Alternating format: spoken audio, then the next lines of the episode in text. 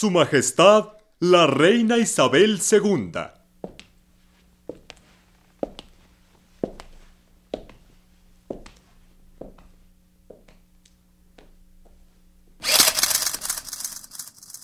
A un clic de distancia. Imágenes, imágenes sonoras. Isabel II de Inglaterra, símbolo de una nación en la época postcolonial. Remanente de un imperio que llegó a ser el más poderoso del mundo. Una figura cuya imagen se ha utilizado de muchas maneras, desde la representación respetuosa y reverencial hasta la caricatura irónica llena de crítica a la monarquía que representa.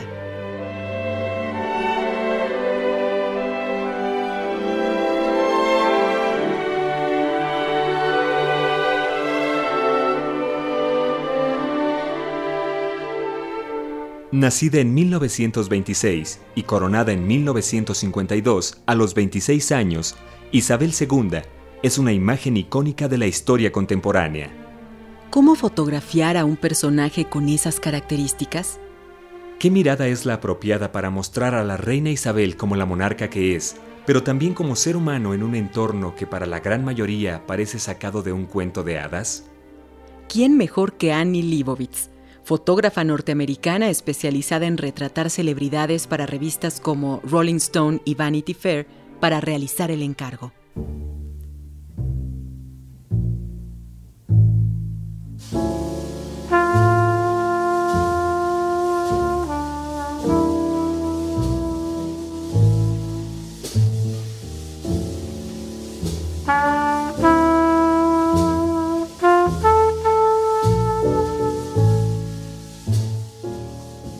Leibovitz nació en 1949 en una familia que solía mudarse continuamente debido al trabajo del padre en la Fuerza Aérea Norteamericana. Este constante movimiento dejó una profunda huella en la joven Annie. Quizá fue el motor de un deseo de permanencia, de capturar instantes que no pudieran escapar a la memoria. Era muy estimulante empacar e irse a otro lugar. Uno se va adaptando. ¿Ves las distintas maneras como vive la gente? Recorrí el país y me encantaba lo que podía ver por la ventana del auto. Recordándolo, me doy cuenta de dónde viene lo que hago. En esa época encuadré mi vida tras las ventanas de ese auto.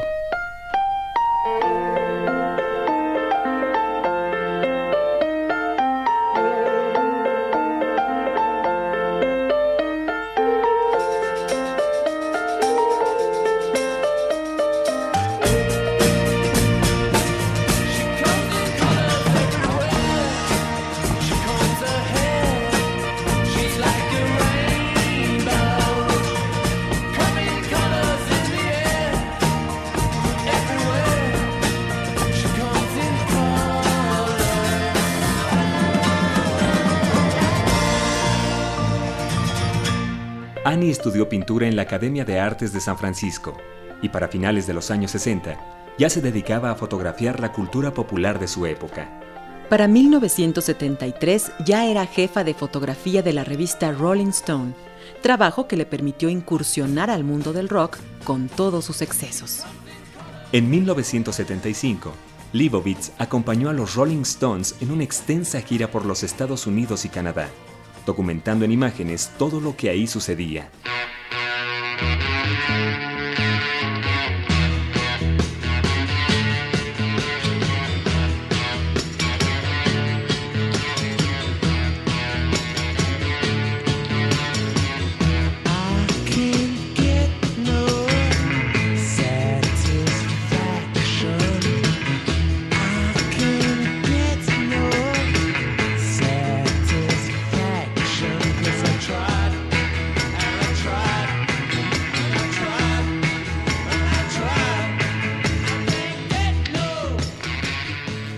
Mientras Mick Jagger la define como una perfeccionista que siempre consigue lo que quiere y no acepta un no por respuesta, Leibovitz habla de una seducción entre el fotógrafo y la persona del otro lado de la lente al momento de hacer retratos, algo que sucede de manera completamente distinta en el fotoperiodismo.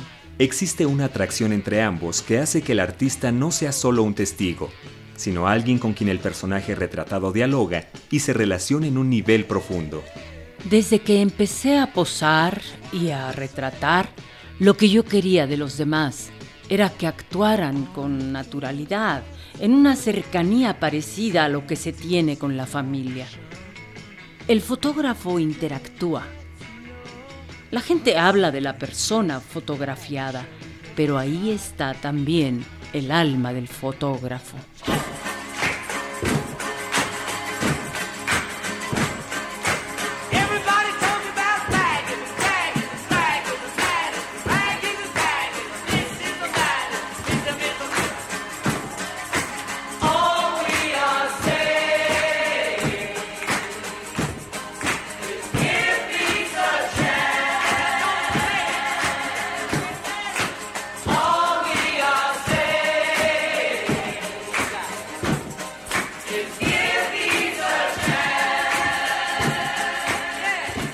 El trabajo de Leibovitz en el mundo editorial la ha marcado como una de las más famosas fotógrafas de celebridades.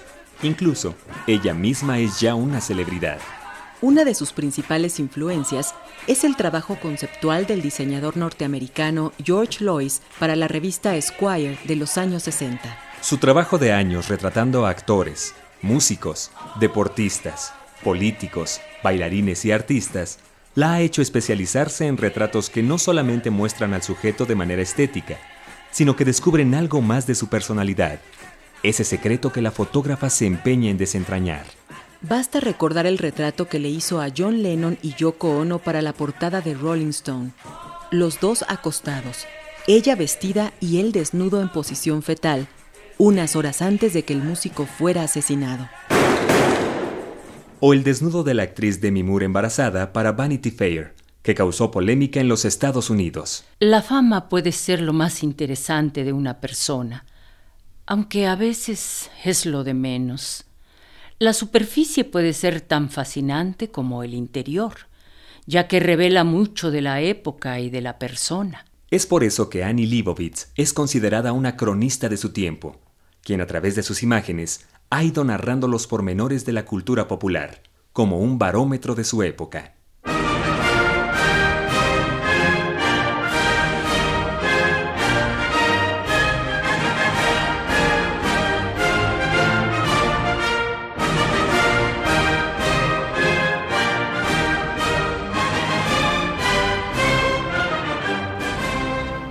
El mundo de la realeza y el de las celebridades tienen rasgos en común existe un culto hacia el misterio que representan esas figuras, los ricos y famosos.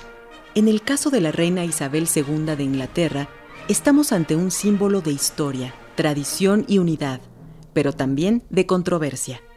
En la actualidad, más que nunca, hay una severa crítica a las monarquías, y la británica no es la excepción.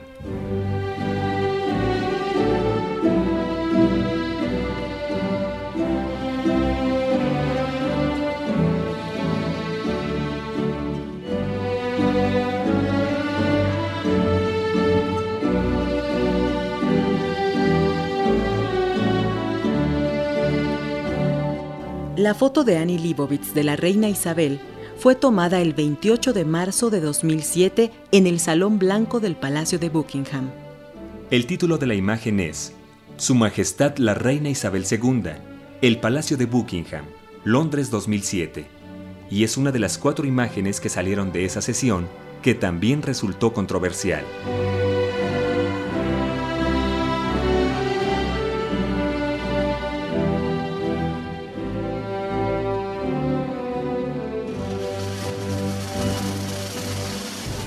Annie permaneció tres semanas en el palacio junto a sus once asistentes para elegir locaciones, estudiar el entorno, así como las poses que le iba a solicitar a la reina y revisar cada detalle de una sesión que por disposiciones de su majestad no sería muy larga. La fotógrafa quedó impresionada por la actitud tan tajante y fría de la reina, por su personalidad que sin ser agresiva, era de alguna extraña manera dulce.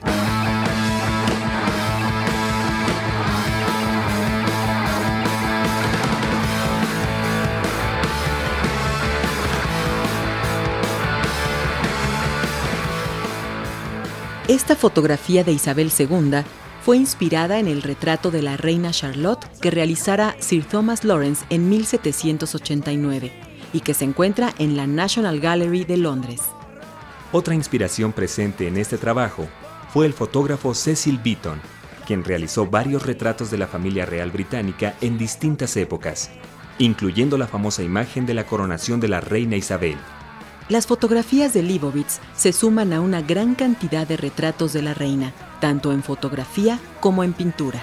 Recordemos las obras de Rolf Harris, Lucian Freud, Justin Mortimer, Dorothy Wilding, Chris Levine, Andy Warhol y Gerhard Richter, por mencionar algunos.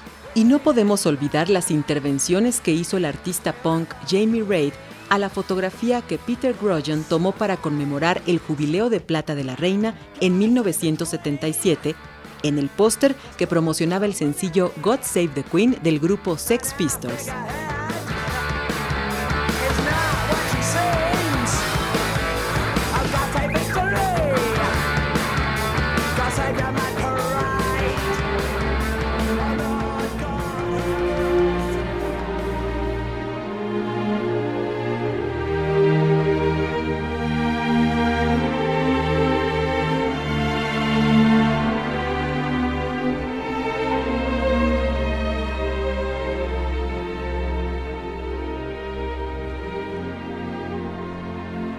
Volvamos a la sesión con Annie Leibovitz.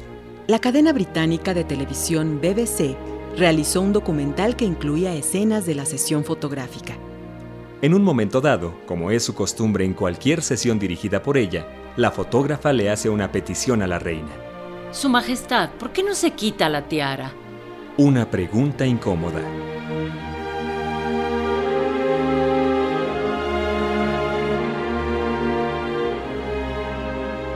Lo que apareció en el documental de la BBC justo después de la pregunta de Annie fue la reina caminando rápido, visiblemente molesta, diciendo que no estaba dispuesta a cambiar nada.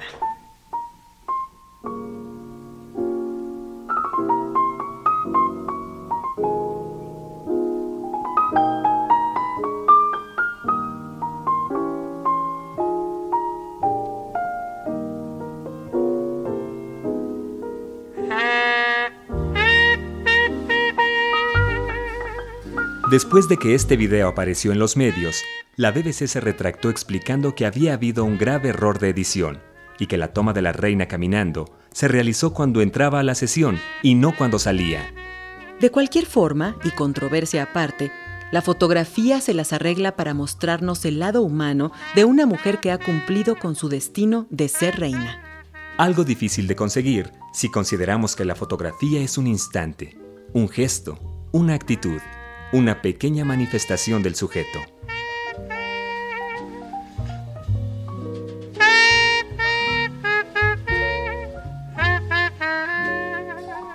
Susan Sontag, la escritora norteamericana que fue compañera sentimental de Leibovitz durante los últimos años de su vida y que escribió varios libros y ensayos en torno a la fotografía, comenta, Todos los fotógrafos aspiran a ser memorables, es decir, inolvidables. En cuanto a la persona retratada, la fotografía la convierte en algo que puede ser poseído.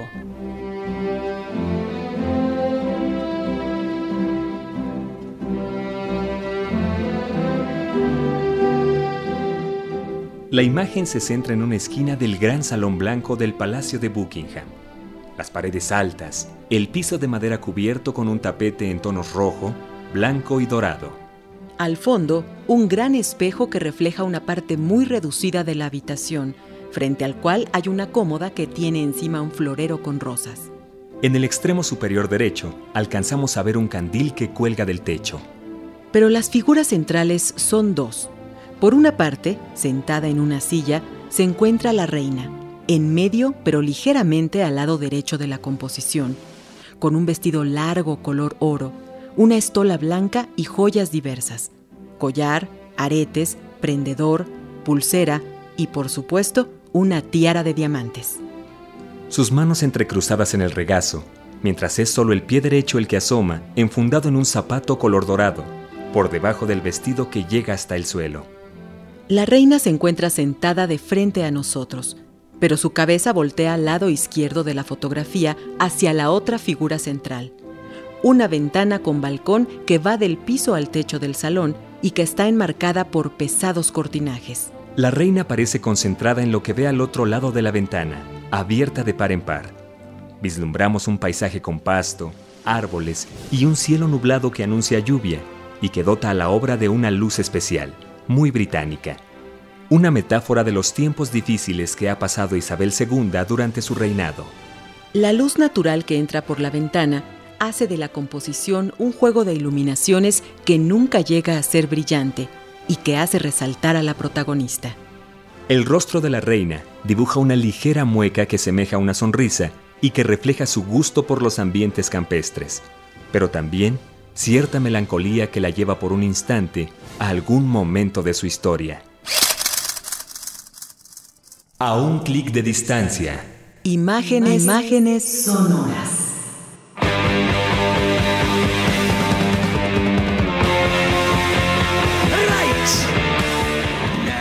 Si quieres volver a escuchar este programa y conocer más sobre esta obra y la artista que la realizó, ingresa a www.radioeducacion.edu.mx o escríbenos a nuestro correo electrónico un clic arroba radioeducacion.edu.mx.